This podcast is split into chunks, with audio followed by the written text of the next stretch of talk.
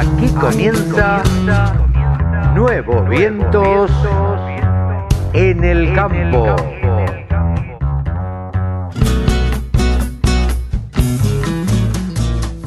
Hola, hola, hola, hola, ¿cómo les va? Buenos días, buenas tardes, buenas noches. Aquí estamos en una edición más de Nuevos Vientos. En el campo, Carlitos. Sí, señor, por la radio del campo. Aquí estamos con Sebanini arrancando este programa de sábado. Una semana bastante, bastante especial en muchos sentidos deportivos, por ejemplo, ¿no es cierto?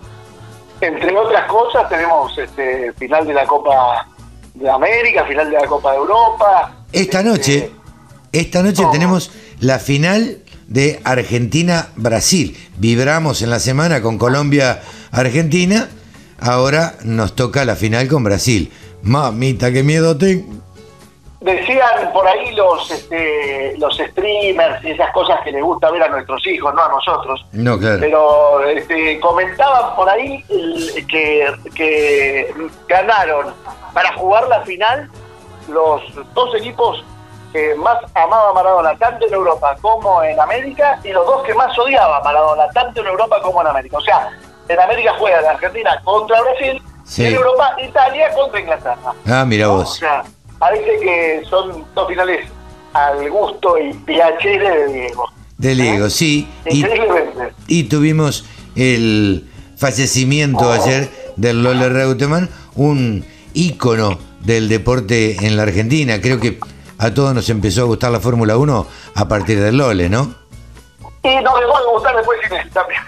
¿Cómo? Creo que era, era otra Fórmula 1, que cuando teníamos primero un representante este, argentino siempre tuvo un valor distinto, o sea, en la época del Lole, y, y además después, hoy veía algunos videos que te mandan, viste, de algunos Mm. amigos y decís, mirá, caja de cambio. Caja de cambio, yo vi videos también y dije, esto era manejar, la Claro. pucha.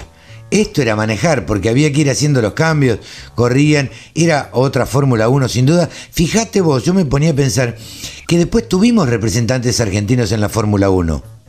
Y sin embargo, Y menos tiempo y de no tan, tan alto vuelo. Claro, claro. Y, y- y sin, ter- sin ser tan exitosos. Un tipo Claro. Derecho, de pocas palabras, que se metió en política y, y- y bueno, y tuvo repercusiones también. Fue dos veces gobernador de Santa Fe. dos veces gobernador de Santa Fe, varios mandatos como senador. Tuvo la oportunidad, la oferta que le hiciera Dualde de, ser el presidente de la nación, no la aceptó. Este famoso cuento ese de vi algo que no me gustó, pero nunca lo voy a contar. No sé a qué se refirió en ese cuento, pero la verdad que uno se pone hoy a pensar, sobre todo desde el lugar del campo, cómo hubiera sido la bonanza agropecuaria de, Kirchner si en vez de ser Kirchner presidente hubiera sido un productor agropecuario de pura cepa santafesino como era el Ru. Totalmente. ¿No? Totalmente. La verdad que hubiera sido eh, otro, otro el cantar. Y porque además es un tipo, era un tipo que entendía mucho de campo. Digo, más allá de, su profesionalismo, de sus cinco idiomas que hablaba, de su profesionalismo en el deporte en motor, eh, era un tipo que entendía de campo, que había nacido en el campo y que eh, después, cuando se metió en la política, se dedicaba y vivía exclusivamente del campo. Pero vos sabés por qué le decían Lole. No, Ah, bueno, tengo un dato muy interesante. mirá qué Le bien. decían Lole porque el chico en el campo era el encarga- el encargado de cuidar los lechones. Lole, los lechones, mirá vos. No, no tenía, no tenía idea. Es un, un dato bien interesante. Eh, así que, bueno, vamos a tener en el día de hoy, eh, ayer fue la, manifestación del 9 de julio, eh, que tenía como epicentro San Nicolás, con una cantidad de público, obviamente como la que se esperaba, con los representantes de los gauchos de Güemes, que vinieron a caballo y demás. Eh, simbólica la veo yo, o la vi simbólica, con mucha gente y con gente que quería de alguna manera ponerle freno a este gobierno. Yo creo que sí, me parece que eh, eh, es un accionar para demostrar fuerzas. Sí, sí. eh, que sirve, que sirve, pero bueno, eh, como, como me- por otro lado también da la sensación de que empiezan a aumentar las fuerzas de ambos lados y, es netamente confrontatorio todo esto que se empieza a. Totalmente. ¿no? Es como que empezamos a encaminarnos hacia una nueva 125. Eh, yo se lo decía a alguien el otro día, eh, me parece que esto es el comienzo de una nueva 125, cosa a lo cual eh, Cristina Fernández de Kirchner y Alberto Fernández, que era jefe de gabinete cuando fue la, la 125, eh, le tienen un poquito de miedo también, ¿no? Sí, sí, eh, creo que son otros los players, ¿no? Por, por del lado del gobierno, que también lo son, pero o están en, digamos están enrocados en tal caso, pero sí son otros los players en, en la mesa de enlace Hoy Arisotto toma partido por hacerse eh, político y se retira y hay un nuevo presidente que todavía no está terminado de sentarse. Eh, Pino tiene un perfil para mí más similar al de, al de Hugo Luis Bielcati que al que tenía Luis, eh, al que tenía Miguel. Eh, entonces, habría que ir viendo cómo se va dando. y, además este, me parece también a mí que que en Federación Agraria hoy son un poquito más cercanos que, a esa actitud este, de pelea que presentaba en ese momento Bussi. Sí, no, no, entiendo del todo la actitud de, de CRA y no lo pude entrevistar en estos días a Jorge Chemes. Porque la verdad es que le quiero preguntar a Chemes si eh, dando un portazo eh, no debilita la mesa de enlace. Porque a mí me parece que esto de decir, señores, no negociamos hasta que no reabran las exportaciones, me parece que es un portazo y un querer demostrar fuerzas que no sé si están en condiciones. Pero el portazo es la debilitación a mesa enlace de parte de Chemes o el no portazo de nosotros es la debilitación de la mesa enlace de parte de nosotros. Claro. ¿Qué quiero decir con esto?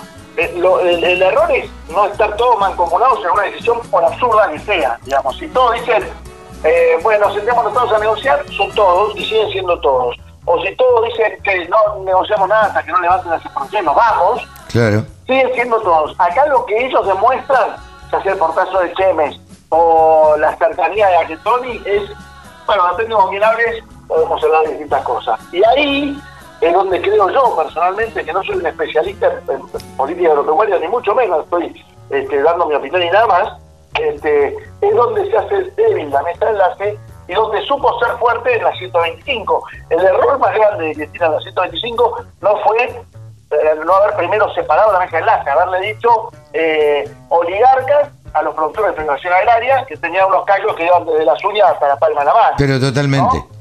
Totalmente. Pero bueno, esto, esto de meter todo en la misma bolsa por parte del gobierno, basta que vivas eh, a, 60, 70 kilómetros de la capital federal, sos productor agropecuario, así vivas en 20 hectáreas, eh, y, y, entonces me parece que meter todo en la misma bolsa no tiene sentido. Pero independientemente de eso, bueno, habrá que ver qué es lo que sucede y qué lectura hace el gobierno si les redobla la apuesta, si les aumenta las retenciones, si no les aumenta. Eh, hay que ver, hay que ver. Sí, absolutamente, Carlito. Hay que, hay que ir siguiéndolo. seguro. tenemos, ¿eh? tenemos también eh, el comentario de Ovinos con Javier Lauría, el deporte con Rode McLean y vamos a hablar también en el día de hoy con el responsable de ganadería en Expo Agro, Nicolás Kennedy, quienes el miércoles pasado inauguraron una plataforma de remates. Correcto, que está bastante vinculada con la ya existente Rogan. Sí, claro. De, la mano del Rogan, este, esta plataforma de remates que, está inaugurando la gente de Expo Así es. ¿Te parece que arranquemos, Evita? Vamos para adelante, Carlitos. Arrancamos de esta manera.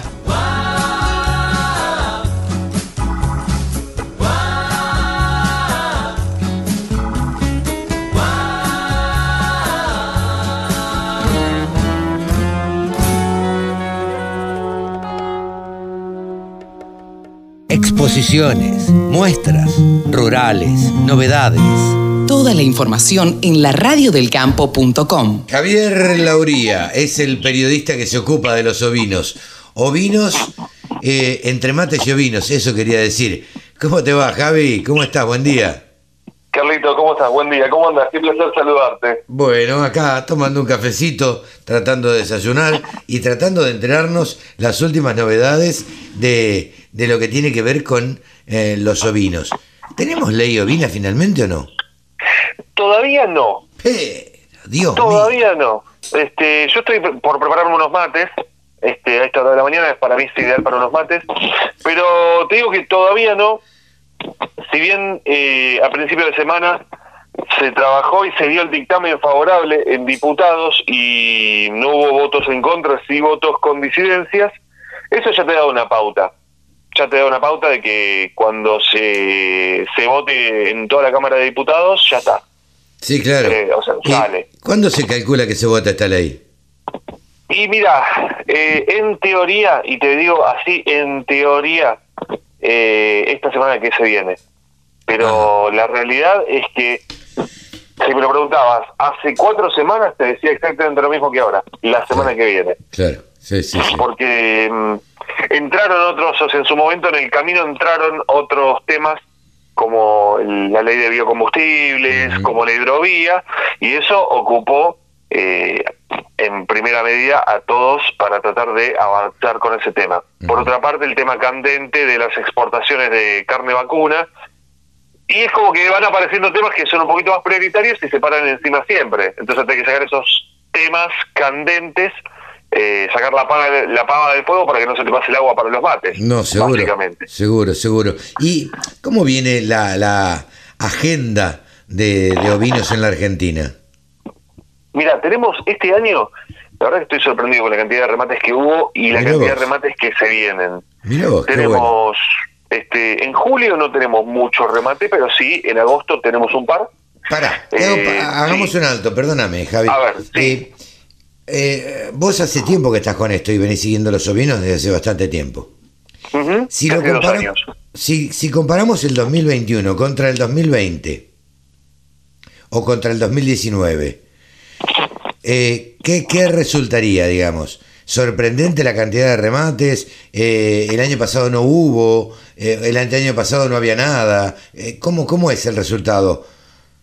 Sin duda alguna, pero sin duda alguna, creció de manera, pero eh, en comparación con cualquier otro sector, es el que más creció a nivel remates. Ajá.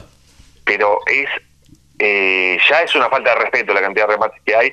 Lo digo lo digo con orgullo, con, Sí, con el claro. honor de poder estar ser testigo de eso. Sí, sí, si hablamos eh, si hablamos 2019 eh, prácticamente no hubo remates salvo algún que otro clásico saliendo de la feria porque en la feria vos tenés remates en las exposiciones tenés remates pero saliendo de ese entorno no había prácticamente remates había si yo no me equivoco eh, eh, había obviamente en Patagonia algunos remates eh, pero en lo que es eh, zona centro-norte de nuestro país no había remates, había uno solo, el de Orlando Guastalla, Cabaña del Zapucay, que este año es el séptimo y es el único que, está- que estaba haciendo remates, Ajá. eh, exclusivamente de ovinos y fuera de las ferias. Ahora, 2020, eh, el primer remate que, mm, que hubo, insisto, fuera de Patagonia, fue el de Cabaña Ignibrau, una cabaña que está de la familia Badie, eh, cabaña Texel en Ayacucho, y fue el primero. ¿Qué pasó? Y eso fue en febrero. ¿Qué pasó? Pandemia de por medio, eh, se suspendieron las exposiciones, muchos que tenían animales preparados para exposiciones dijeron, che, ¿y ahora qué hacemos con estos animales? No Sí. hubo Palermo, no hubo... mm, O sea, la única exposición que se hizo fue eh, la de Ayacucho y la de todo el circuito patagónico que terminó dos semanas antes de que se declarara pandemia. Así que después del circuito patagónico desaparecieron todas las exposiciones. Se hizo después, obviamente, se hizo la de Bahía Blanca, mucho más reducida, la de Corrientes, pero muchas exposiciones regionales, la Nacional de Hampshire eh, no se hizo.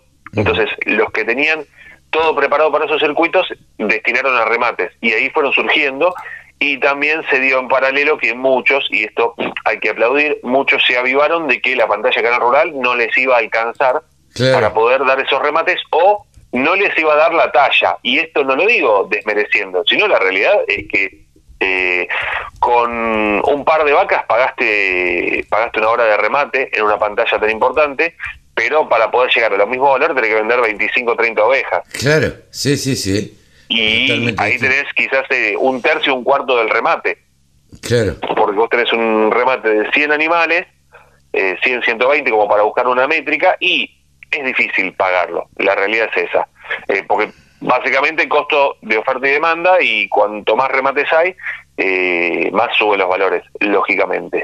Porque todas las cabañas, y esto me refiero a cabañas vacunas, tuvieron que decir, no puedo invitar a la gente como se hacía, que a vos, vos habrás ido a miles de remates de cabañas donde tenés un cóctel previo, un Sí. asadito.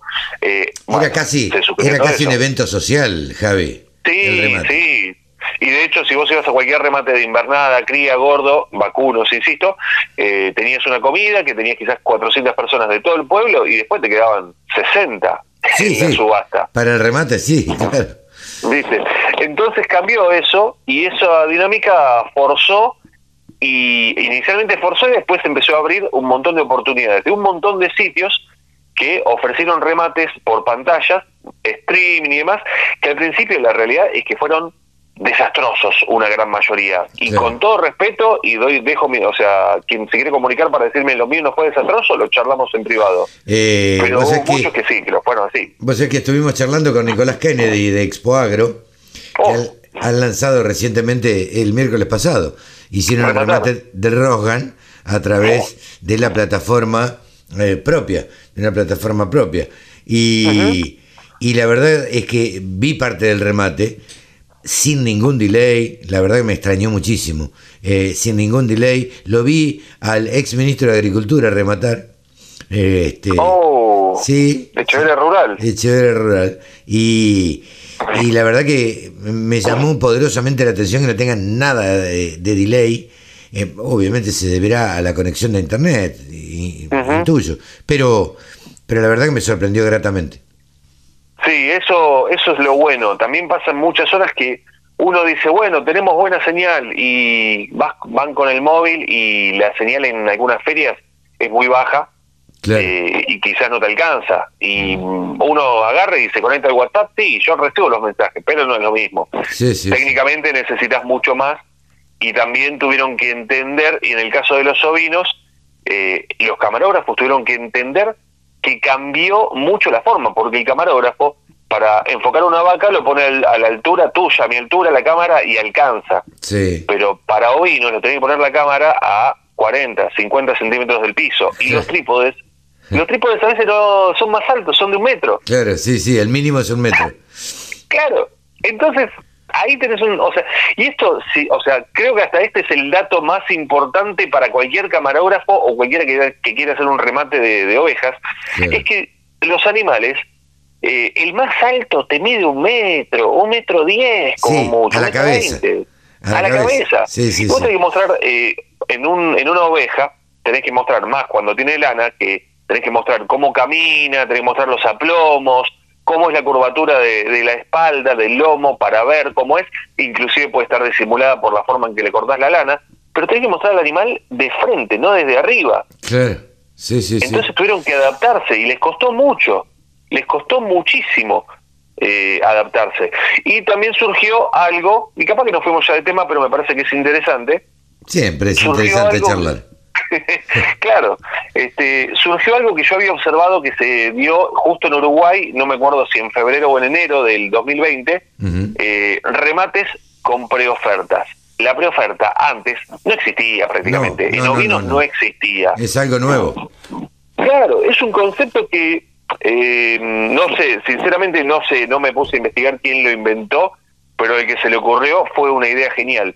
¿Por qué en ovinos es mucho más, más genial que en vacunos? Porque en ovinos los remates, y esto perdón, o sea, si hay un ovejero, insisto, me hablan por privado, me insultan todo lo que quieran, pero la realidad es que en ovinos muchas veces los remates tardan mucho en arrancar y el martillero vos ves que arranca y te franelea, el, el, el animal te lo está franeleando y no, nadie levanta la mano, son muy tímidos y son remates que arrancaban, perdón que lo diga así, me hago cargo, sin filtro, son remates que arrancaban aburridos. Claro, sí, sí, sí, sí.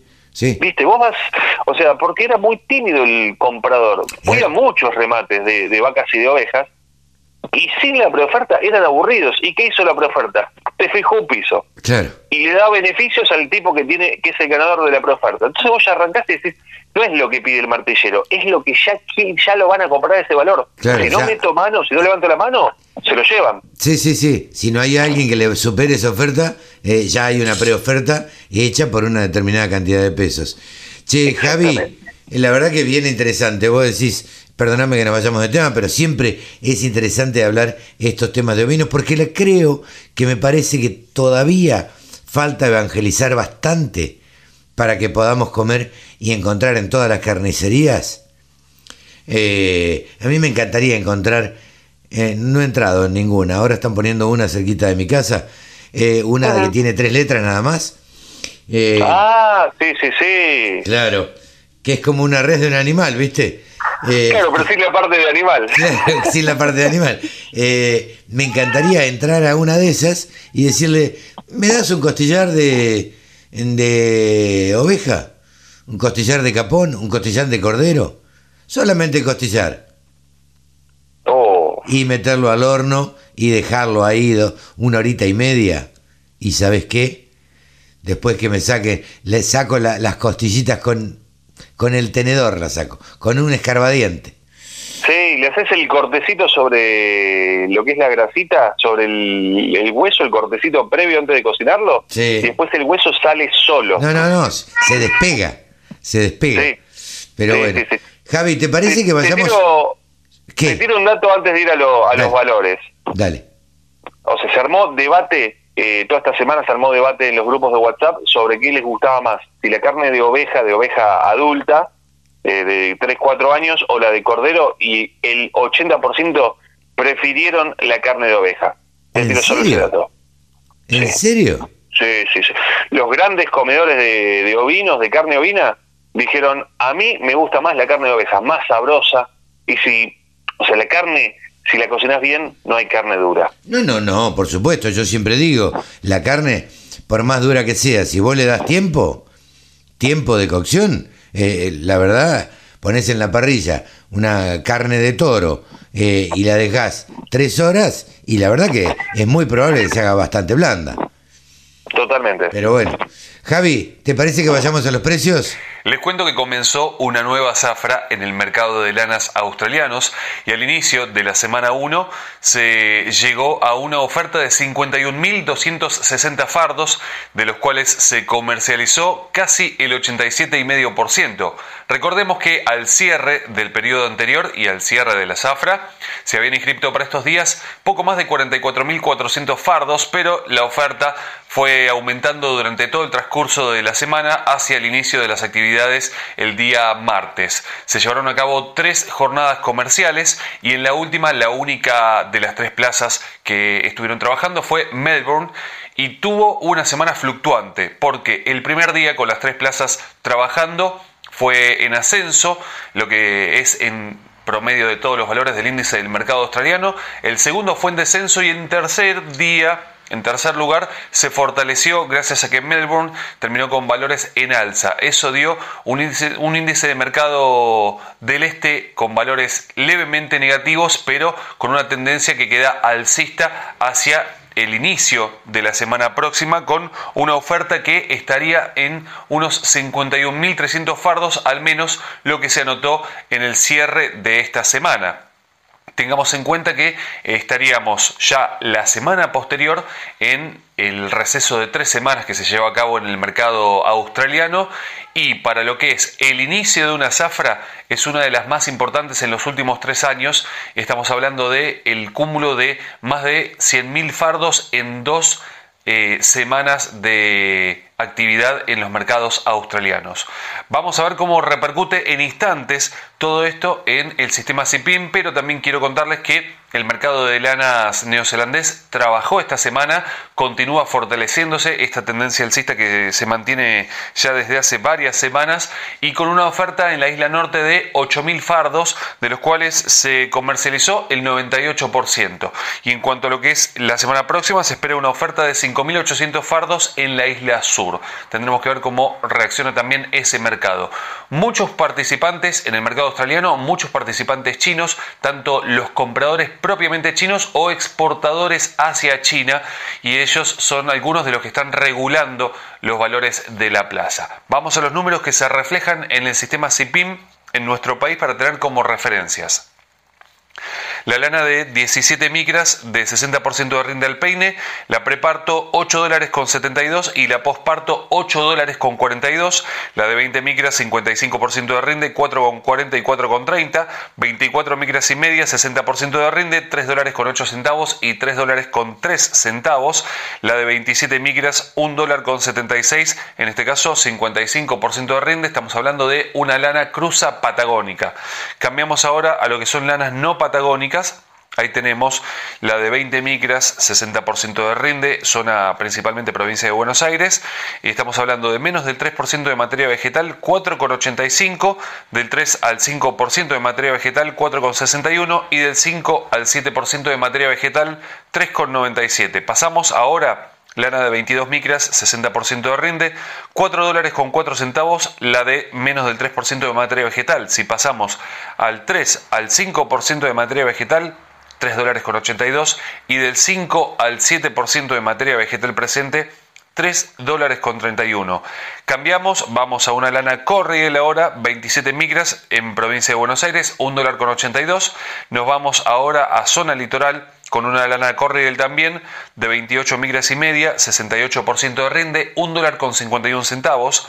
Y volvemos a zona provincia de Buenos Aires con una lana de 32 migras, lana Romney, 60% de rinde, 90 centavos de dólar. Estos son los valores de referencia en nuestro sistema CIPIM.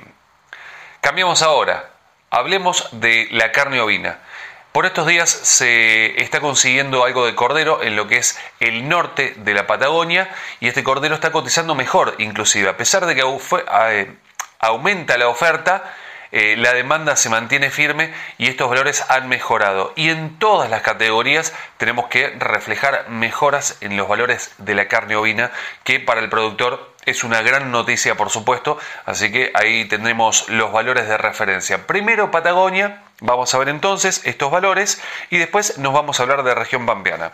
En Patagonia el adulto de 240 a 275 pesos el kilo, el cordero liviano 410 a 430, el cordero pesado 360 a 380 y el refugo, esto es por cabeza tanto para faena como para invernada, lo poco que se consigue, aquí la baja oferta hace que los valores vayan mejorando me refiero a este caso del refugo, de 2.700 a 2.800 pesos por cabeza. Todo esto al productor sin IVA puerta del frigorífico. Pasamos ahora a, mm, región pampeana, donde tenemos el adulto de 200 a 220 pesos el kilo, el cordero liviano también con una mejora sustancial, 340 a 380 pesos el kilo, lo poco que se consigue, lógicamente. El cordero pesado de 280 a 320 y el refugo de 110 a 140. Todo esto al productor sin IVA puerta del frigorífico.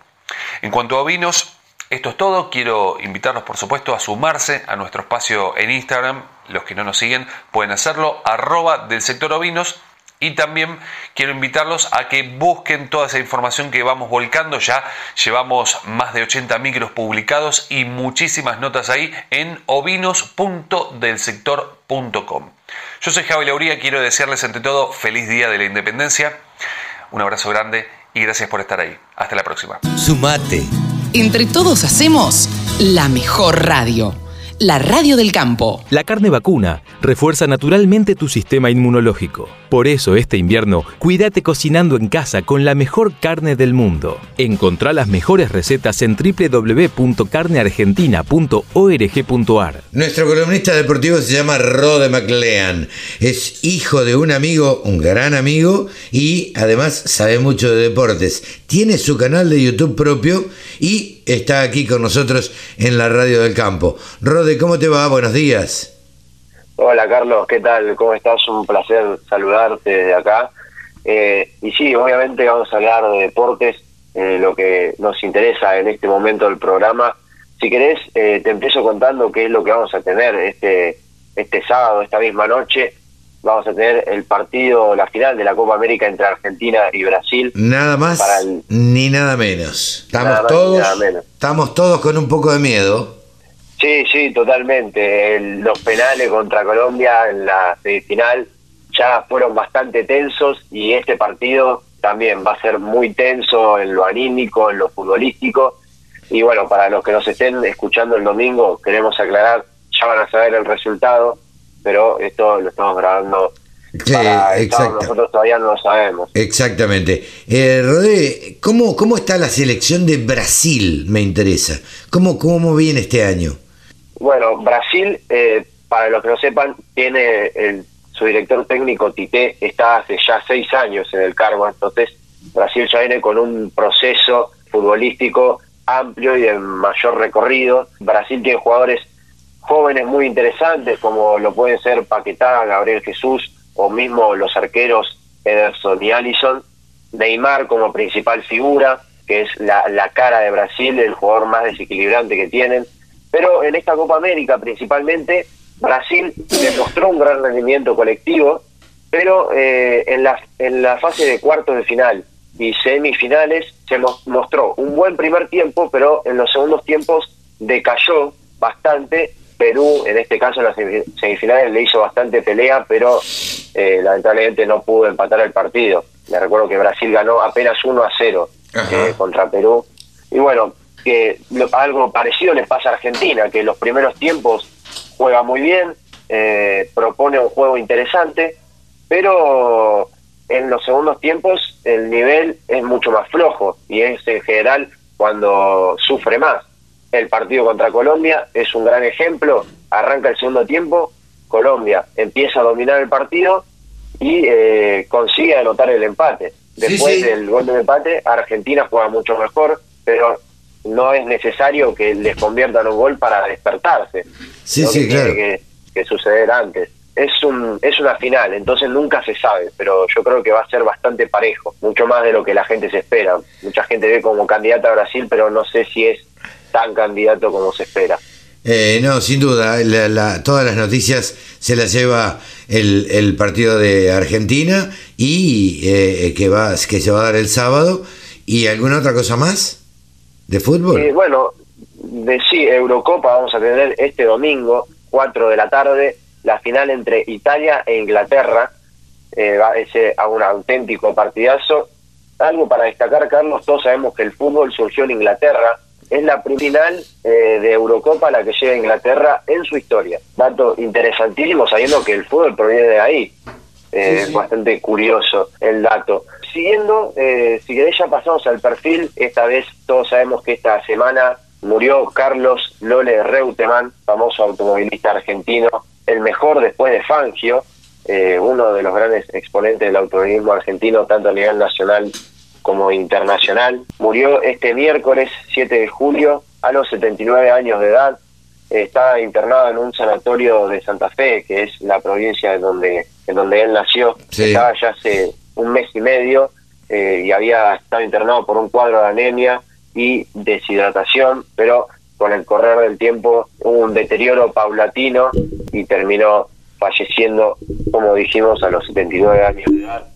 Nació el 12 de abril del año 1942 en Santa Fe y bueno, se caracterizó por correr en Fórmula 1 durante 10 años. Empezó en el año 1972 con Brabham y estuvo con, esa marca hasta el año 1976 y después pasó a Ferrari, en el que estuvo dos años, que lo contrataron a mitad de temporada para así finalizarla, lo contrataron para completar la temporada, perdón, ya que Niki Lauda eh, había sufrido un accidente en Alemania, pero tampoco pudo correr mucho porque Niki Lauda se supo recuperar y eh, estuvo como tercer piloto.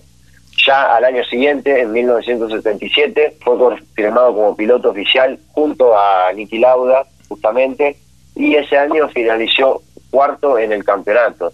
Eh, después en 1978 se afianzó como primer piloto, luego de que Lauda se haya ido de Ferrari, y eh, tuvo como nuevo compañero al canadiense Gilles Villeneuve. Gilles Villeneuve. Gilles eh, el Villeneuve, canadiense de origen francés. Exactamente.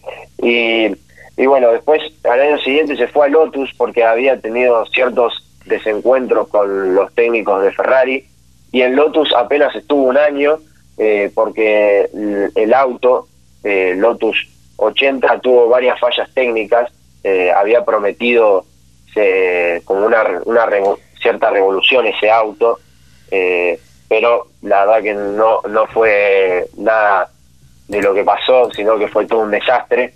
Entonces se fue a competir con Williams, eh, en el compitió desde 1980 hasta 1982. En 1981 fue cuando casi se consagra como campeón en la Fórmula 1, pero finalizó segundo en el campeonato de pilotos con un punto menos que el campeón que fue Nelson Piquet. Es, es ahí que su compañero, su pil- el piloto que era su compañero era el australiano Alan, australiano Alan Jones, Sí. que tuvo cierto desencuentro con eh, Williams, que estaba- apoyaban todos a Alan Jones y a él no lo apoyaban, porque Reutemann era el segundo piloto, entonces todos le pedían a Reutemann que ayude a Alan Jones a ganar y no le permitían ganar a él. Entonces Sí, ahí hay, historias riquísimas y anécdotas, miles de... Bueno, yo creo que fue quien nos hizo gustar la Fórmula 1 a los argentinos. Eh, personalmente, en, en mi caso así fue y creo que en el de muchos. Eh, curiosamente nunca salió campeón del mundo, estuvo a punto de salir varias veces. Sí, sí, eh, es, así es.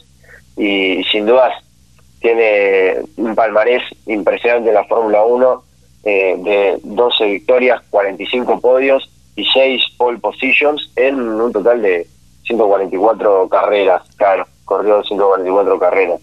Y después, bueno, eh, en 1982 abandonó la Fórmula 1 y después siguió corriendo acá en la Argentina, pero después tuvo trayectoria política. Fue gobernador de Santa Fe, de su, de su provincia, dos veces en dos ocasiones, desde 1991 hasta 1995 y desde el año 1999 hasta el año 2003 junto al Partido Justicialista. Eh, desde el año 2003 se convirtió en senador de la Nación hasta, bueno, 2021 que lamentablemente falleció.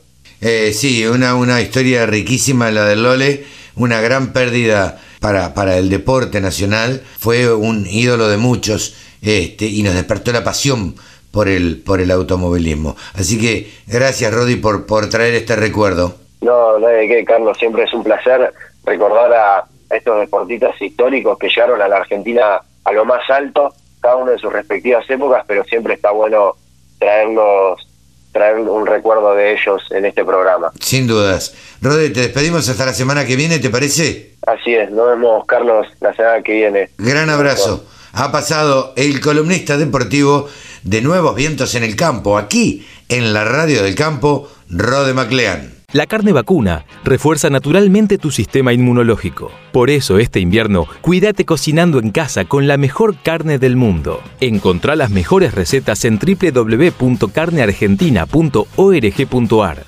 Sumate. Entre todos hacemos la mejor radio.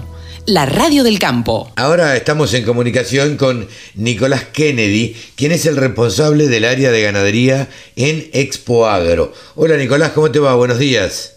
Buenos días, Carlos, ¿cómo andás? Bien, gracias por atendernos. Queríamos charlar contigo porque en estos días, más precisamente el miércoles pasado, eh, inauguraron una nueva plataforma, Rematar Online. Contanos un poco de qué se trata. Bueno, eh, Rematar es una plataforma tecnológica eh, que eficaz y simple para la comercialización de Hacienda vía stream. Ajá. Eh, en ella los eh, consignatarios podrán rematar sus, sus, sus cabezas eh, por vía streaming y pues, dando mayor capacidad al remate, puesto que por, por internet puede llegar mucho más lejos que, que por televisión. Claro, Y, claro. y bajar los costos. Eh, ¿Bajar los costos en qué sentido? Porque nosotros brindamos dentro del, de la comisión que le cobramos la difusión que tiene Cuadro, que es bastante grande, aprovechando aprovechando que ya tenemos varios años en difusión, y también con, nuestra relación con, con los bancos, eh, vamos a tenemos acuerdo para tener una tasa preferencial para los remates del rematar. Es decir, que el, el consignatario como es en Expoagro, viste Carlos que nosotros todas las emisiones de Expoagro hacemos remates eh, en el sector ganadero. Claro. Y bueno, y ahí los bancos ofrecen unas tasas preferenciales. Entonces, eh, aplicamos el mismo concepto para rematar. Estábamos hablando de, las financiaciones de los bancos. Yo decía que em, cuando los bancos van a Expoagro, cualquiera sea el banco, no vamos a dar el nombre de ninguno para no quedar mal con ninguno, eh, porque nos vamos a olvidar de otros, eh, siempre van con una oferta especialmente hecha para Expoagro. ¿En este caso es más o menos lo mismo, Nicolás? En este caso más o menos lo mismo. Eh, tratamos de que el banco nos ofrezca una tasa preferencial que podemos conseguir por ser Expoagro, por la relación que tenemos nosotros con los bancos, cosa que por ahí muchos consignatarios ellos solos no pueden. Claro. Entonces aprovechan entrando a rematar eh, tener esa financiación y vos sabés que teniendo la financiación el productor eh, vende más más caro y ofrece muchas más cabezas al destinatario, ¿no? Obviamente. Sí, sí, sí. Em, esto te pido un análisis eh, lo más objetivo posible. Ahora seguimos charlando sobre esta nueva plataforma Rematar Online. Digo, fue una tendencia que arrancó allá, Canal Rural, no lo vamos a negar, digamos, haciendo los remates por televisión. Luego fue evolucionando, hay otras plataformas y ustedes se suman a estas plataformas, van a ser una opción más con la ventaja de ser Expo Agro, ¿no es cierto? Exactamente, exactamente. Eh, sabemos que Canal Rural, bueno, es el pionero de, los remates televisados, eso no lo vamos a negar. Claro. Lo que pasa que con el tema de la, de la pandemia eh, se adelantaron eh, casi todas las, las partes que se hacían con Internet. Es decir, eh, los rematadores tuvieron que buscarle la vuelta para seguir rematando y Canal Rural no daba abasto en, su, claro. en sus horarios. Nosotros, que ya veníamos incursionando en la ganadería, eh, aprovechando el nombre y, como ya te decía, la difusión y los, contactos que tenemos, nos largamos a hacer este, un rematar por, por streaming se va, se va a convertir, digamos, en una opción más de las varias que hay para rematar por streaming. Digo, eh, va a ser una, no sé, me imagino una unidad de negocios aparte que vas a liderar. Sí, no, no, va a ser una, una, una plataforma más. La ventaja que tiene la plataforma de Spoagro con la demás, que es rematar, es la difusión y la relación con los bancos. Es decir, nosotros salimos al mercado con un precio un poco más más accesible, tratamos de que sea más accesible, y ya como te venía diciendo, la difusión más la, relación con los bancos, y aparte nosotros estamos eh, tratando de que eh, rematar sea la, la página donde estén todos los consignatarios, porque si no vos te levantás a la mañana y tenés que ir buscando por internet cada consignatario para ver cuándo se hacen los remates. Claro, claro, sí, sí. Acá, acá tenemos un calendario en que, que vos abrís a la mañana y sabes que hoy remata tal, mañana remata tal, eh, lo tenés todo concentrado ahí, no tenés que ir a otro lado. E inauguraron este espacio con una subasta del Rosgan eh, el miércoles pasado con, con mil y pico de cabezas. Exactamente. ¿Cómo fue eso? estuvo, estuvo muy bien, se mataron 12.000 cabezas, eh, se, se, transmitió sin delay, la transmisión era perfecta y los precios acompañaron, ¿no? Los precios siguen siendo más o menos los que venían siendo el remate anterior del rojo, más o menos. Te pedía un, un, resumen, porque yo la verdad es que lo vi y me extrañó, me extrañó, no, me llamó la atención para bien esto de que no tenga delay, nada. La verdad que era raro y que se dieran un pase al otro y en algún momento verlo rematar al ex ministro de Agricultura. este, y, darle el pase y que, y que no hubiera delay prácticamente, no hubiera, no hubiera delay. Esto la verdad que habla de, de una buena calidad de internet y de una buena calidad de equipos, imagino, y una buena coordinación también. Bueno, eso fundamentalmente que nosotros salimos al mercado eh, tratando de que sea mejorar todo lo que sea la transmisión por, por, por streaming. Eh, lo venimos trabajando hace ya desde el año pasado y bueno, el fruto se vio el miércoles este, con el remate del rojo. Claro. ¿Y cómo hacen? ¿Ustedes van hacia los consignatarios, les ofrecen o los consignatarios lo van a buscar ustedes? No, no, nosotros vamos a los consignatarios, consignatario por consignatario ofreciendo eh, nuestra plataforma. Muchos ya tienen algo, muchos eh, tra- transmiten por, por YouTube Claro. eh, y seguramente van a empezar a probar con nosotros. Eh, lo que más les interesa es lo que yo te dije, cuando cada vez que hablas con ellos te dicen, sí, plataformas hay un montón, pero ustedes con la espalda que tienen y la difusión y demás es, es tentador. Así que Seguro. vamos a ver. Calculamos que, que vamos, a, vamos a andar bien. Nicolás, eh, como responsable de la parte de ganadería de, de Expoagro, te ponemos a disposición la radio del campo y bueno, y volveremos a charlar en, en alguna otra oportunidad. Perfecto, Carlos, yo, vos me llamás y charlamos y te agradezco la entrevista. Un abrazo grande. Nicolás Un abrazo, nos Kennedy. estamos viendo. Nicolás Kennedy, responsable del área de ganadería en Expoagro. El sector agroindustrial es el que más mano de obra ocupa en la Argentina. Nos merecíamos una radio. www.laradiodelcampo.com Bien, y la Radio del Campo presente en el acto que se realizó en San Nicolás por autoconvocados, donde también estuvo presente la mesa de enlace. Así que gracias a Walter García, que estuvo presente allá, estuvo en la Radio del Campo y pudimos recoger estos testimonios. Eh, Marcelo Román Correa, eh, comerciante de Chipolete y Río Negro, acá presente para apoyar esta gesta muy importante que se está haciendo acá en San Nicolás. Bueno, ¿cuáles son los efectos de las políticas económicas por las cuales se ve compelido a, a- a asistir aquí? Eh, bueno, los efectos fundamentales que hemos sufrido nosotros en la zona han sido, bueno, eh, a, partir, a partir de los cierres, muchos cierres de comercios, muchas empresas fundidas, muchas empresas que ya venían golpeadas desde, desde el año pasado, del año 2019, 2020, hoy han cerrado sus puertas y han dejado mucha gente en la calle. Y por eso estamos acá para realizar este reclamo y para eh, apoyar a este sector que es muy importante para el desarrollo del país y además para justamente ir dando un punto final a este tipo de medidas que han sido totalmente negativas para el desarrollo de nuestro país y de nuestra economía. El Alto Valle, el Valle Medio, el Valle Inferior siempre han sido eh, un lugar muy importante para la producción. Para nosotros es regional porque es de esa región, pero es un, tiene un volumen de negocio muy importante. Sin embargo, en los últimos tiempos se ha venido deteriorando, muchas fincas abandonadas. ¿Cómo está la cuestión hoy? ¿Cómo se ve? ¿Cómo lo ve usted desde el comercio? Bueno, desde el punto de vista del comercio, eh, las ventas, eh, desde el punto de vista de, de- de unidades de productos, han bajado un 70%. O sea que hoy no hay empresa que pueda subsistir con esta carga impositiva, la cual no se ha reducido en lo mínimo a pesar de los cierres. O sea, hemos tenido eh, situaciones eh, muy complicadas para poder subsistir. Hoy las pocas empresas que están en pie están muy amenazadas por, por, por esta, por esta, por todas estas restricciones y por todo esto, estas medidas económicas que no ayudan para nada. ¿Han tenido algún tipo de ayuda del gobierno provincial? Ningún tipo de ayuda del gobierno provincial, ni municipal, ni nacional.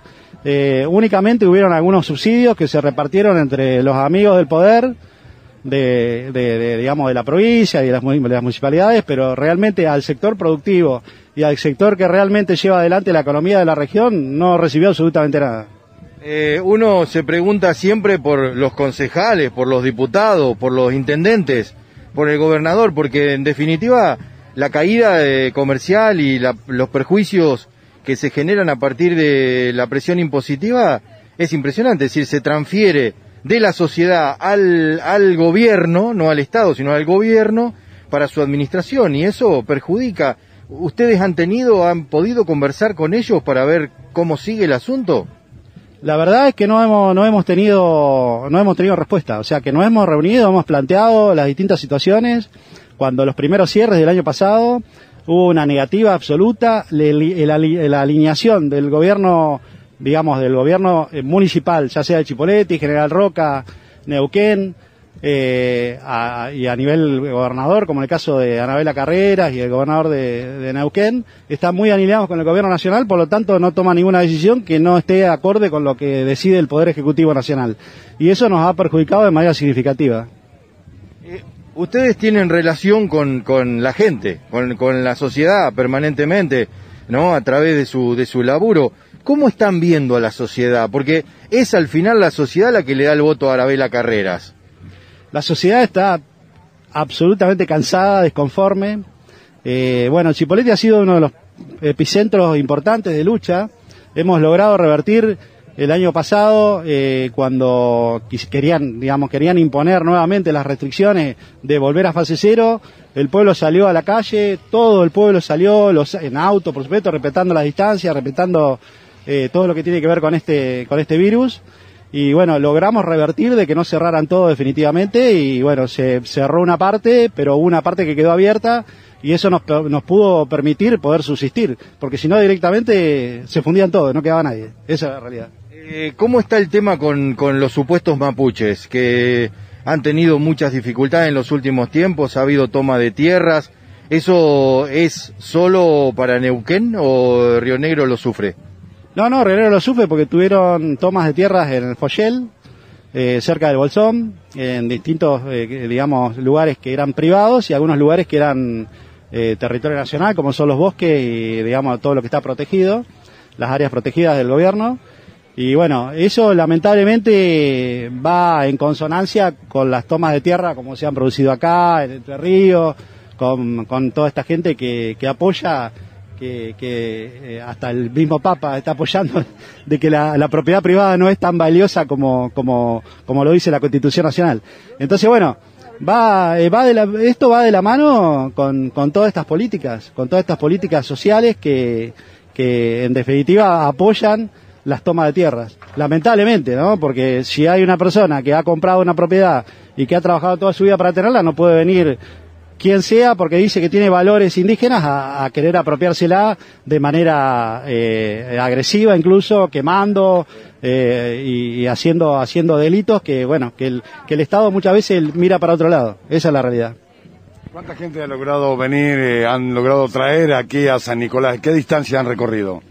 Mirá, en este momento eh, no somos muchos porque la verdad el comerciante allá está muy castigado. Hoy que le dieron la posibilidad de poder trabajar, que se abrió un poco el comercio, los horarios, eh, bueno, la mayoría no tiene disponibilidad ni siquiera económica y a veces ni siquiera de tiempo porque muchos empleados los han tenido que despedir y están a cargo ellos de sus comercios y de sus empresas. Entonces, bueno, yo tuve la posibilidad de venir a representar a, a los comerciantes de Chipoleti porque tengo un negocio que me permite viajar por todo el país y bueno, justamente yo tengo relaciones acá en Buenos Aires, entonces eh, por eso pude llegar. Eh, junto conmigo vino, vinieron dos o tres personas más también, que ahora nos vamos a juntar por acá y bueno, y vamos a, a- a organizarnos como para poder eh, juntarnos con los, con los productores. ¿Algún productor ha llegado o no?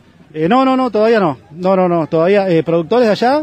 No, no, no, productores no porque, eh, digamos, lo que es la parte de producción y de todo el tema de la manzana y, digamos, lo que son las cámaras productoras no se adhirieron mucho a, a la, digamos, a venir para acá con nosotros porque no no hay un no hay un nexo no hay un nexo muy muy mm, cómo le podría decir Eh, eh, claro no hay un nexo muy fluido es como que van por dos carriles diferentes pero de todas maneras estoy seguro de que los productores de Río Negro apoyan esta medida de manera absoluta. Están en contra de las retenciones están en contra de todo tipo de de obstrucción a la libertad de comercializar y de producir en este país y poder exportar y todo lo que lo que significa no ¿A qué te dedicas? eh, yo soy comerciante, tengo una empresa de venta de productos descartables, productos de limpieza, eh, cotillón, librería, o sea, estoy, tengo una empresa, digamos, bastante desarrollada en la zona, en la zona de Chipoleti, Neuquén, Río Negro, todo el valle. Eh, apuntamos al, al rubro petróleo, ¿no? que allá es muy importante, a través de la empresa de catering. Y bueno, y, y la, la verdad que hemos sido muy perjudicados por toda esta situación. Diego Leonardo Rafael, soy el presidente de CAMIA. CAMIA es Cámara Argentina de Matarifes y Abastecedores de la República Argentina, ¿no? Bueno, evidentemente la situación actual con el cierre de las exportaciones complica bastante, esto está absolutamente claro, pero ¿cuánto? No, la verdad que hoy en ciertas exportaciones acá se está demostrando el malestar y las malas políticas para todo el eslabón de la carne, ¿no? En toda la cadena esto ha traído a colación eh, pérdida de empleo. En estos momentos ya tenemos pérdida de empleo, aparte de tener salarios bajos para los trabajadores, la preocupación de cómo va a seguir esto de acá en adelante para los otros eslabones de la cadena. Eh, mucho se habló sobre el tema de subfacturación, sobrefacturación. Eh, siempre se habla del tema de gente, de los matarifes, sobre todo los que no tienen frigorífico, que son usuarios, eh, todo el tema del trucho. ¿Cuánto, cuánto eso es, cuánto hay de real? Que evidentemente en Argentina somos la capital del trucho, pero, pero digo, ¿cuánto hay de que eso tenga tanta influencia en la economía y en los precios, digamos, de la carne? Bueno, vos bien lo dijiste, Argentina es una, estamos acostumbrados a manejarnos de esta manera, lamentablemente eh, es un país donde siempre se tuvo que tomar caminos alternativos por las malas políticas en cuanto a la parte comercial. La verdad que los impuestos que tenemos, un dólar devaluado como está, en la mayoría de los negocios hacen de que haya otro camino y eso no escapa del consumo interno en su momento, que hoy está pasando poco, nada más llega a la última parte que es el carnicero, sino que la exportación lo viene haciendo hace tiempo. Y dado que esta queja de los exportadores ha ido a oídos del gobierno, ellos mismos fueron los que tuvieron de esas 15 empresas que hacían el rulo, 13 de ellas eran de ellos, ¿no? Así que creo que eh, quisieron identificar o quisieron eh, poner al Matarife en cabeza de esa, de esa, mm, como diría, de esa evasión y la verdad que fueron los frigoríficos exportadores los que fueron que manejaron ese, esa estructura. Así que yo creo que eso fue una casa de brujas. Nos llevaron hacia un lugar con el gobierno de que nosotros éramos los culpables, los sin fábrica de esta de, de este rulo financiero. Y bueno, los papeles dijeron de que los matarifes en eso no estaban, eran las grandes fábricas exportadoras que la mayoría están situadas en el ABC. Eh, te pregunto, porque evidentemente, digamos, apretar para, para abajo el precio de la carne de vaca, porque uno cuando habla de carne parece que lo único que hubiera es de vaca, eh, también perjudica al resto de la producción, porque porcinos y aves se les complica mucho si tienen que competir con, con la carne de vaca, es decir, mandás al quebranto a los, al resto de los productores. Ese dominó, ¿cómo se ve? No, mira, yo opino que, a ver, el gobierno está muy preocupado por los valores de la hacienda vacuna, pero yo creo que lo que hay que fijarse que hoy por hoy las otras carnes han tomado un, partido muy importante en la mesa de los argentinos. Hoy tenemos 117 kilos por cápita eh, de consumo animal de todas las carnes. Creo que somos, estamos dentro de los cuatro países del mundo. Creo que eso no afectó a la mesa de los argentinos.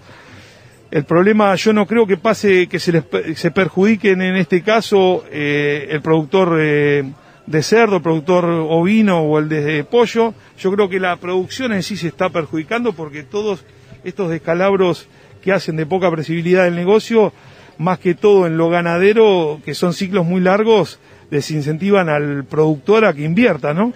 Y vivimos de la inversión y vivimos de, de poner en, en marcha nuestra maquinaria y la maquinaria si no dan los costos, y en muchos de esos casos los costos no son de rentabilidad, sino como digo bien siempre yo, es de, de poder adquisitivo lícito, de negocio de inversión, y si no están dadas las reglas para que esa inversión se haga, la verdad que desincentiva al productor y eso es lo peor que nos puede pasar en la Argentina.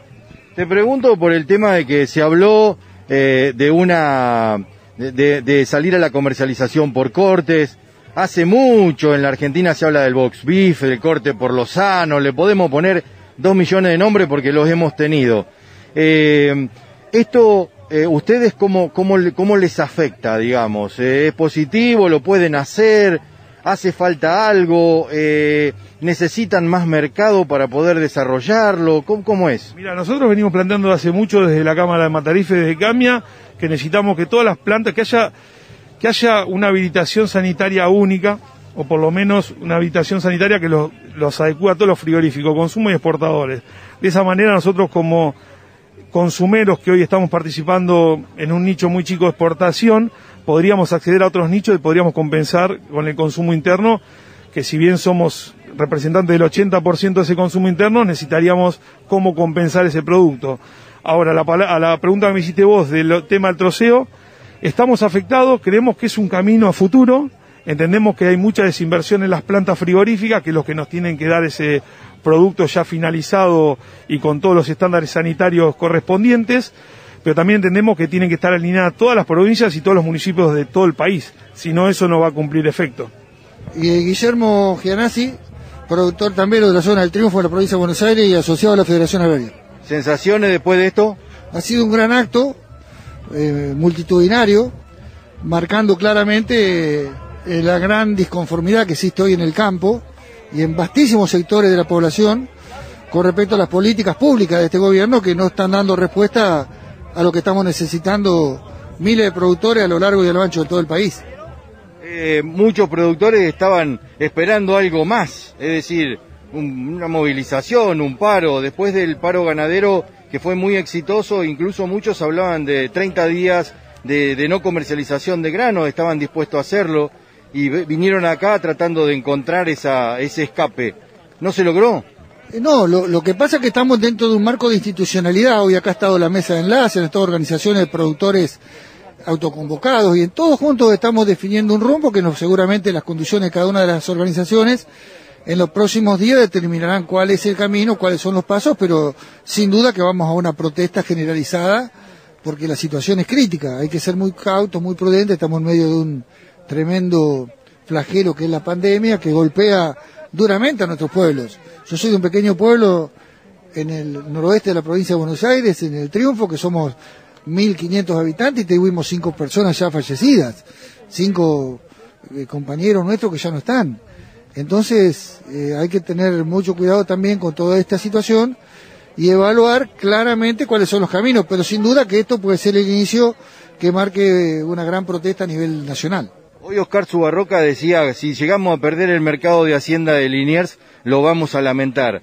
Y cuando dio un ejemplo, yo digo, va a hablar de los lecheros. Y no, no, no habló de los lecheros, pero los lecheros quisieran un mercado como el de Liniers. Mira, nosotros allá por el 2009, 2010, eh, en plena protesta del campo, teníamos una vez el mercado de Liniers de blanco y negro. Fueron cientos de vacas volando en reclamo de la situación que pasábamos los productores. Y todos los días en el mercado de Liniers ahí, bueno, había, mejor dicho, vacas volando de descarte, porque lamentablemente ahora ya vamos a tener que dejarla que se mueran en el campo porque los precios se están desplomando día a día por esta barbaridad que hizo el gobierno de impedir las exportaciones de vacas y de carne que no consumimos los argentinos al mercado chino en este caso. Ojalá esto se revierta, cambie, pero sin duda que eh, en el mercado de Linier tiene que seguir manteniéndose. Es un faro, un referente para la producción de ganadera de toda la Argentina y sin duda que esto va a ser así.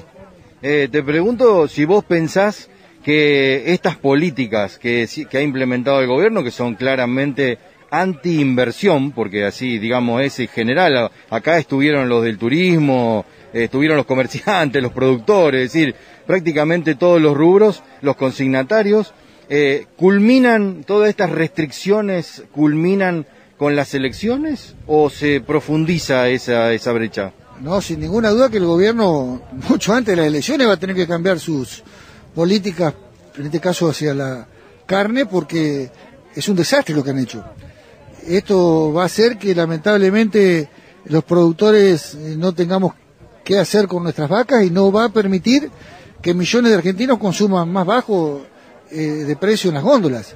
Acá el problema grave que tiene la Argentina es un problema estructural de una altísima inflación que el gobierno no ataca, no controla y que lamentablemente hace que millones de argentinos hoy estén padeciendo la situación y pasándola muy mal. No somos los productores los culpables de que la carne valga, porque en estos últimos días ha bajado sustancialmente el precio de la hacienda en el mercado de liniero, en nuestra feria, en las ventas particulares, todos lo vemos, porcentajes importantes, 15, 20, 25%.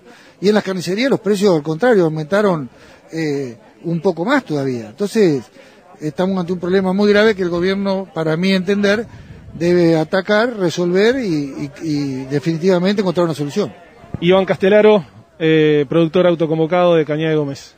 Bueno, una, al finalizamos esta reunión que fue lo esperado, más que lo esperado. Sí, la verdad que emocionante, más de muchísimo, pero muchísimo más de lo esperado eh, al punto de, caer las lágrimas, porque la verdad ver a una Argentina unida, eh, ver a representada en todos los sectores que la están pasando tan mal y que ven que, el gobierno nacional en vez de darnos una mano y de ayudarnos a salir de- del pozo nos, hunde más y escarba con la pala a más, a no poder para, para internarnos del todo y escuchar a los maestros querer dar clases, escuchar a los alumnos querer tener clases presenciales, eh, escuchar a un comerciante que se viene de Chipoletti, que, hace una pila de kilómetros para, para contarnos que la está pasando realmente mal, de que esto no, no, no es la forma y que él está consciente, él y la mayoría de los ciudadanos argentinos estamos conscientes de que la producción y el trabajo es lo único que nos va a sacar adelante. Eh, y bueno, eh, después eh, cerrar con, el acto de mesa de enlace donde escuchamos a, los oradores y, y la verdad muy, muy, muy emotivo, defendiendo y, los oradores de- del- del sector agropecuario fundamentalmente y remarcando eh, eh, unir a la sociedad y remarcando los problemas que, está, que estamos pasando, creo que es el puntapié inicial de algo muy grande, de un cambio muy grande. Eh, por supuesto que cada vez que uno se junta, entiende los problemas del otro y acá nosotros, digamos, autoconvocados y mesa de enlace en algún momento, este, han- no sé si han estado con desaveniencia, porque si esto están negociando para allá y nosotros no estamos de acuerdo, eh, los acerca, eh, se han sentido mejor, digamos, representados, eh, entendidos. Mira, eh, creo que en, la- en muchos casos quizá hay autoconvocados que no están conformes, autoconvocados que, que son quizá un poco más aguerridos y quieren salir al choque enseguida, eh, pero nunca hubo resquemores, si bien tenés diferencias, creo que este es un fiel reflejo de lo que se puede lograr trabajando juntos. Eh, esto es un logro de autoconvocados y es un logro de cada entidad porque acá eh, desde el momento cero, cuando se inició la idea principal de todo esto, eh, hubo gente que era representativa de las entidades, no solamente autoconvocados. Así que la verdad que acerca, acerca muchísimo, eh, acerca y ayuda a entender que trabajando juntos es la única manera que vamos a poder ser más fuertes ante un gobierno que nos castiga día tras día. Eh, es la única manera de salir adelante, no, no, no tenemos otra forma.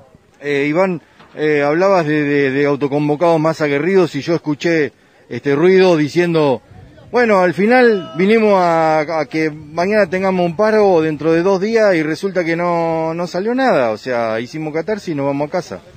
No, creo que no es hacer catarsis, creo que esta fue una muestra fiel de, de lo que la ciudadanía necesita, no solamente el productor agropecuario. Si bien había un grupo que pide, pedía un paro eh, eh, y que quizás se necesita algún tipo de manifestación, bueno, esta fue un tipo de manifestación, esto fue una manifestación para demostrarle al gobierno que estamos firmes, que estamos unidos, más unidos que nunca, y que si tenemos que ir a un paro, eh, no vamos a hacer cuatro, cinco, diez. Si tenemos que ir a un paro, vamos a salir todos los productores autoconvocados con- junto con las cuatro entidades. Y si hay que ir a las rutas, volveremos a la ruta. Pero si el cambio de rumbo no se hace en los próximos días y el gobierno no toma otras medidas favoreciendo a la producción, seguramente nos va a encontrar a todos más unidos que nunca enfrentándolo. ¿Esto es hasta los próximos días o hay que esperar hasta las elecciones o hay que terminar de sembrar el trigo? Eh, ¿Por dónde pasa el límite? No, creo que, como vos bien lo escuchaste, Mesa Enlace eh, le va a exigir al gobierno que los escuche, le van a pedir seguramente audiencia eh, y va a exigir un cambio de rumbo, le va a exigir medidas, medidas para, para fortale- fortalecer y, y, y- ¿cómo es? Y ayudar al sector agropecuario, porque no nos equivoquemos, no, no somos, el, el sector agropecuario no es solamente la pampa húmeda. No nos olvidemos de los tabacaleros de Misiones, de, de los eh, de los de las economías regionales que realmente la están pasando muy mal, de, los el lácteo, el sector lácteo también. Eh, y ahora lo único que más o menos estaba tranquilo que no lo habían tocado era la ganadería. Bueno, imagínate un ganadero ahora como lo deja arruinado cuando sembró las pasturas.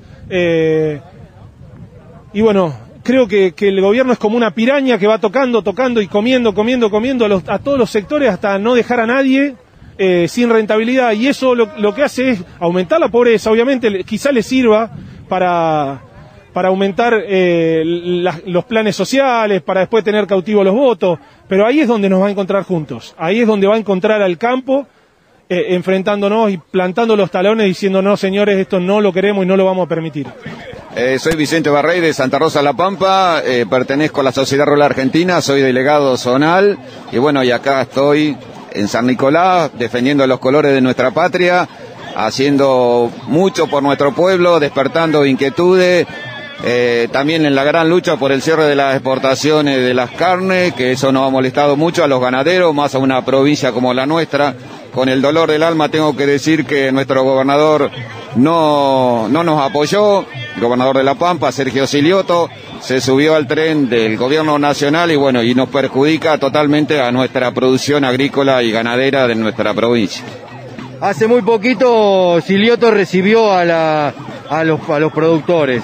Eh, se decían que estaba muy compenetrado con lo que sabía, bueno, que sabía lo que estaba pasando, etcétera.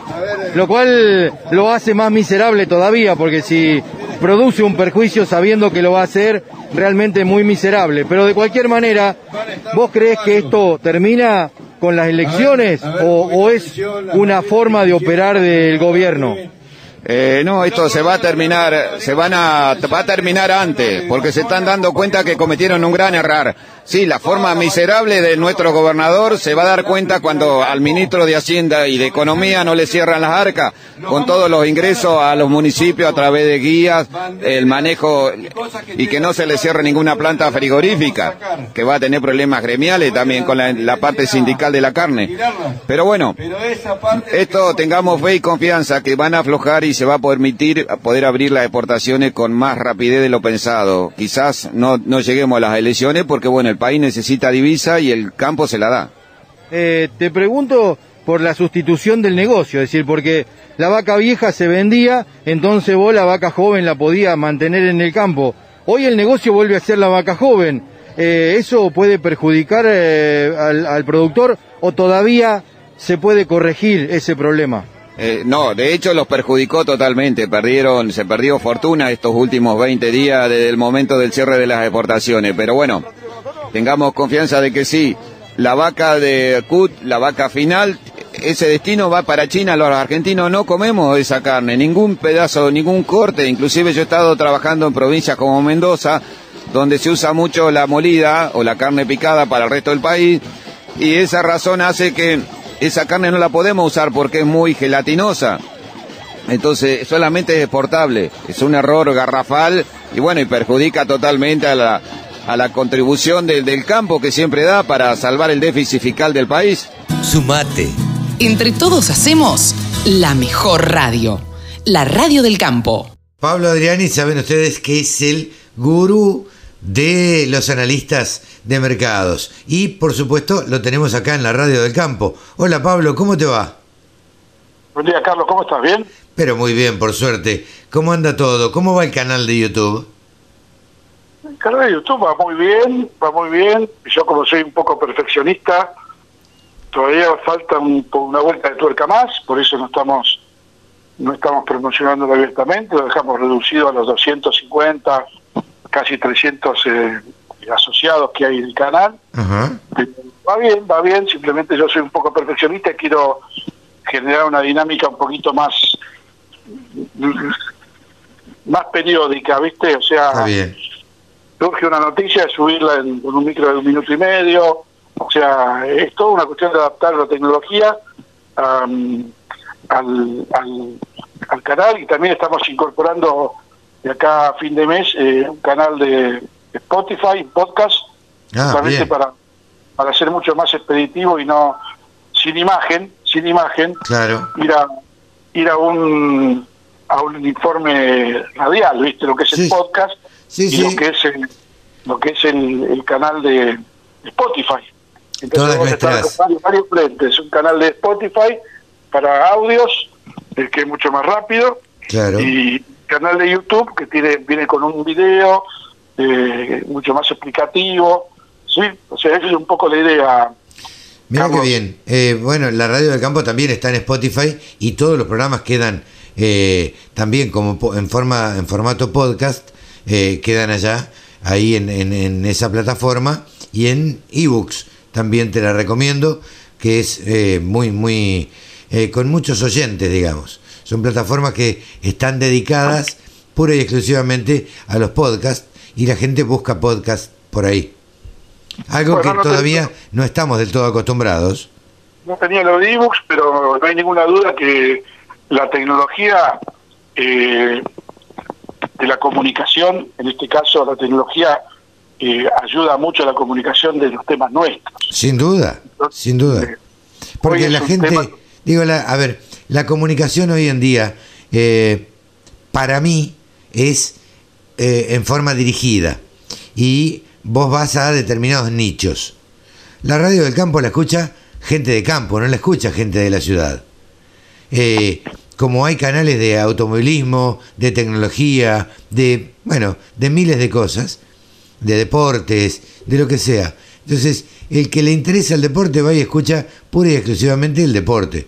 El que le interesan los mercados va a ir a escucharte a vos, a Pablo Adriani, en el canal de YouTube El Faro o en el este o en el canal que crees en Spotify eh, para, para hacer tus columnas.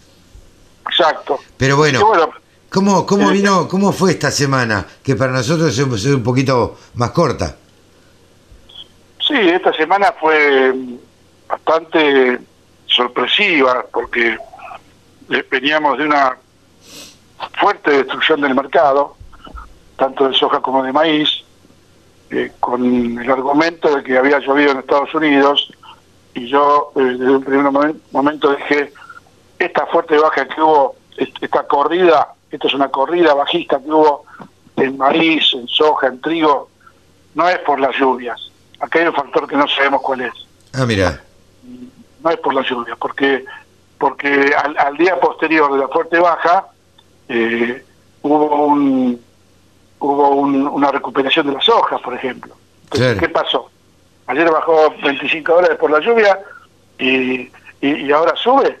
¿Qué pasó? ¿Llovió un milímetro menos? O sea, Claro. eh, no hay ninguna duda que no no no fue por la lluvia. eh, hay otros factores externos, Carlos, que tienen mucho que ver con la situación en Estados Unidos, eh, la inflación que está presentando Estados Unidos para el segundo semestre, la tasa de desempleo, eh, la tasa de interés, la relación del, del dólar contra el euro y el, y el, y el yuan, o sea, toda una, una, una macro película financiera, eh, económica, que a veces toca, de- no es que toque de lleno, a veces le pega a los fondos que salen en corrida, porque que se entienda, los fondos por ahí tienen invertidos eh, 800, 500 millones de dólares en, en, en- en Chicago en commodities, pero ellos tienen carteras de 100 mil millones de dólares. Claro, claro. Entonces vos te puedes imaginar que para los fondos una cartera de 500 millones de dólares sobre 20 mil, 30 mil o 40 mil,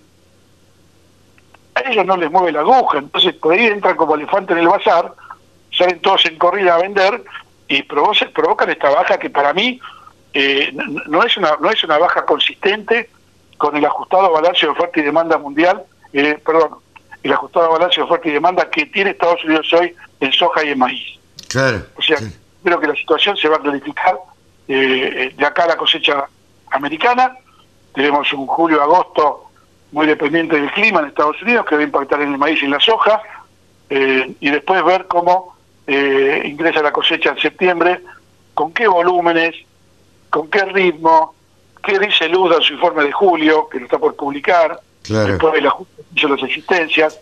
O sea, hay una cantidad de factores inherentes al mercado que a mi entender son más alcistas que bajistas.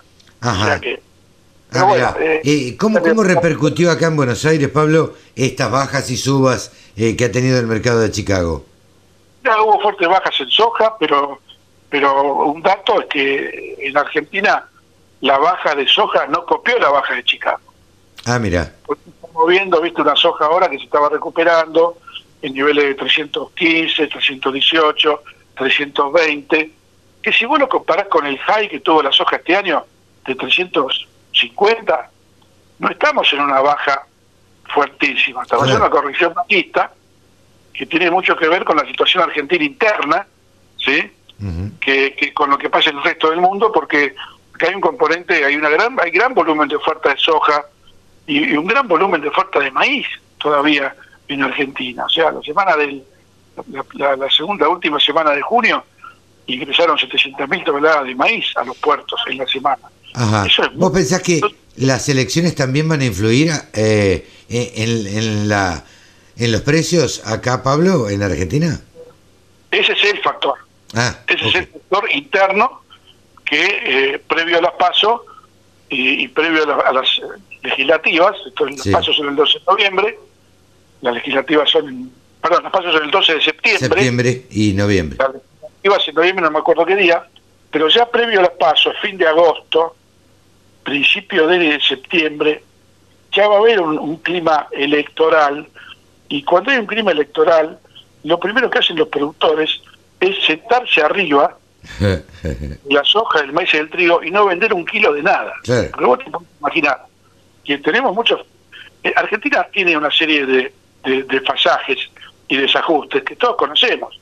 El tipo de cambio atrasado, eh, el nivel de las, de las tasas de interés que hay en Argentina, la falta de préstamos a tasas... eh, vos sabés que Brasil toma, el Estado brasileño toma préstamos al, al 5% anual en dólares.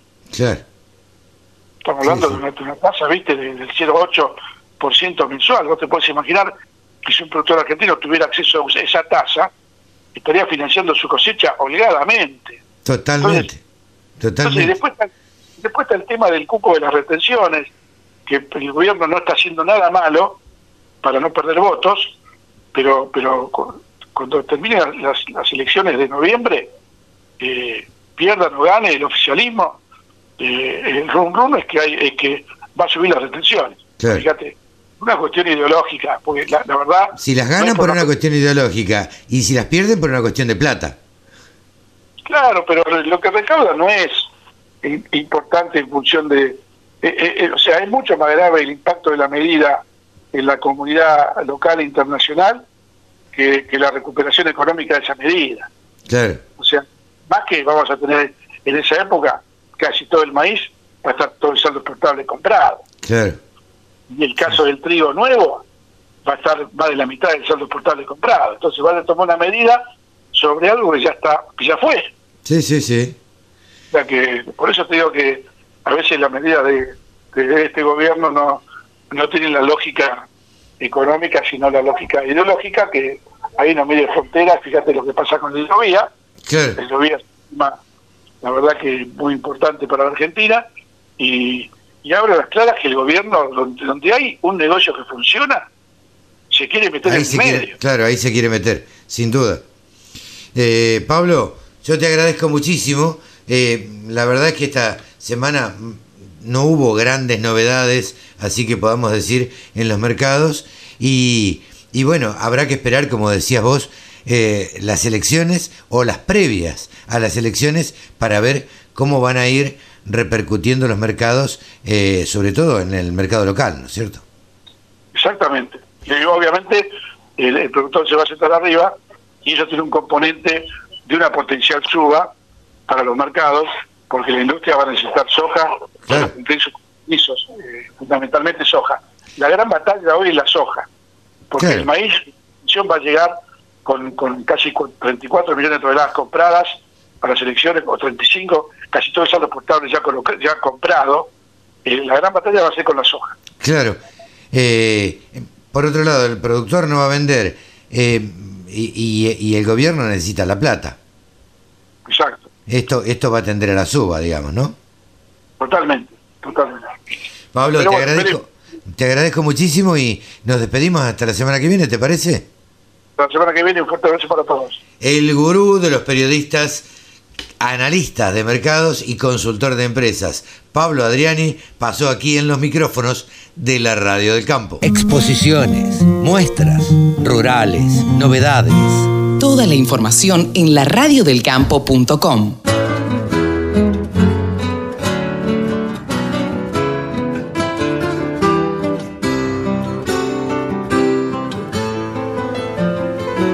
Y bien, Cevita, se nos fue el programa, se acabó. ¿Qué va a ser? ¿Será hasta la semana que viene?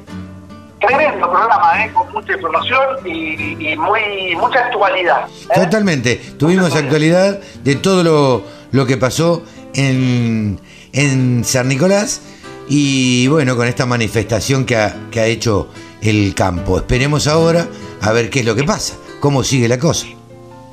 Hay que seguir como hay que seguir la evolución de todo lo que está ocurriendo y bueno, nada, a- a- estaremos hablando de esto la semana que viene. Seguramente. Cevita, gracias como siempre y nos despedimos hasta la semana que viene en una edición más de Nuevos Vientos.